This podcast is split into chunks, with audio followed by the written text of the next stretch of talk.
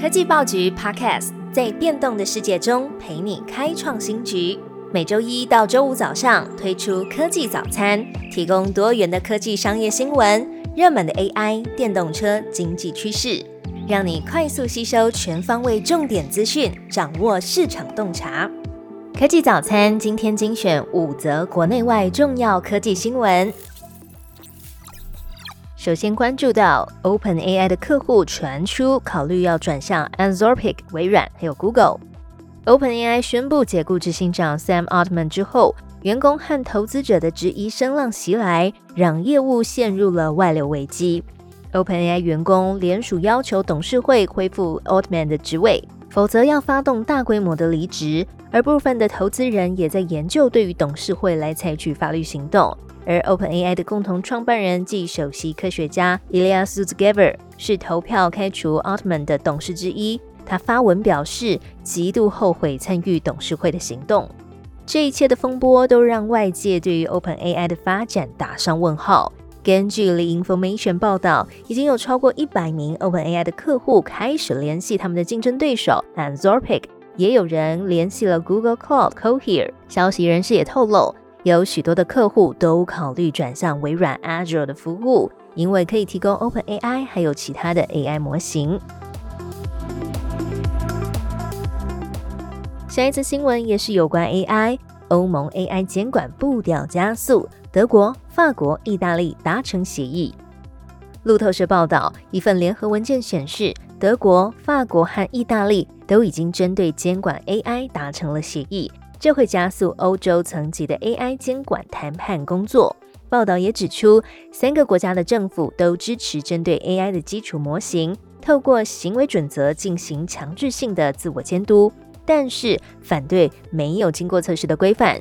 文件也提及，共同强调人工智慧法的监管是 AI 的应用，而不是监管科技本身。文件解释，基础模型的开发商必须要定义模型卡，也就是用来提供关于机器学习模型的资讯。好，接下来的三则新闻，我们回到台湾。经济部表示，AI 的需求让台湾十一月外销翻红机会大。全球经济成长趋缓，终端需求仍然低迷。经济部发布了十月的外销订单金额为五百二十八点七亿美元，年减百分之四点六，已经连续十四个月呈现负成长。但是呢，衰退的幅度已经收敛到个位数的百分比。经济部预估十一月外销的订单会转为正成长，原因是因为 AI 的需求提升，库存回补，加上去年的基期偏低，因此有望翻红。从十月份外销的主要接单货品来看。资讯通信产品还有电子产品分别年减百分之五点二、零点三，而光学器材则年增了百分之十三点八，也是七大外销订单货品当中唯一正成长的产业。下一次新闻：全球电动车渴望快速成长，占新车销量超过百分之二十。媒体报道，工研院产科国际所预估，随着晶片荒的缓解。在二零二三年，全球车市的销售量会成长百分之六点一，到八千六百六十万辆。全球电动车的销量也将成长百分之二十八点八，突破两千万辆，达到两千零六十四万辆的规模，占总汽车销量比重超过百分之二十。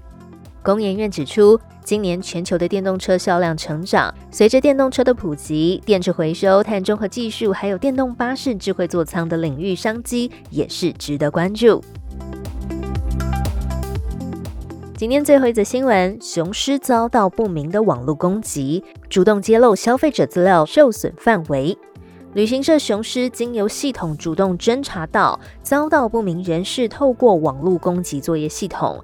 雄狮说明，经过调查，疑似遭到骇客攻击的受损范围资讯包含消费者的姓名、联络方式、商品的内容，但是并没有包含消费者的信用卡资料。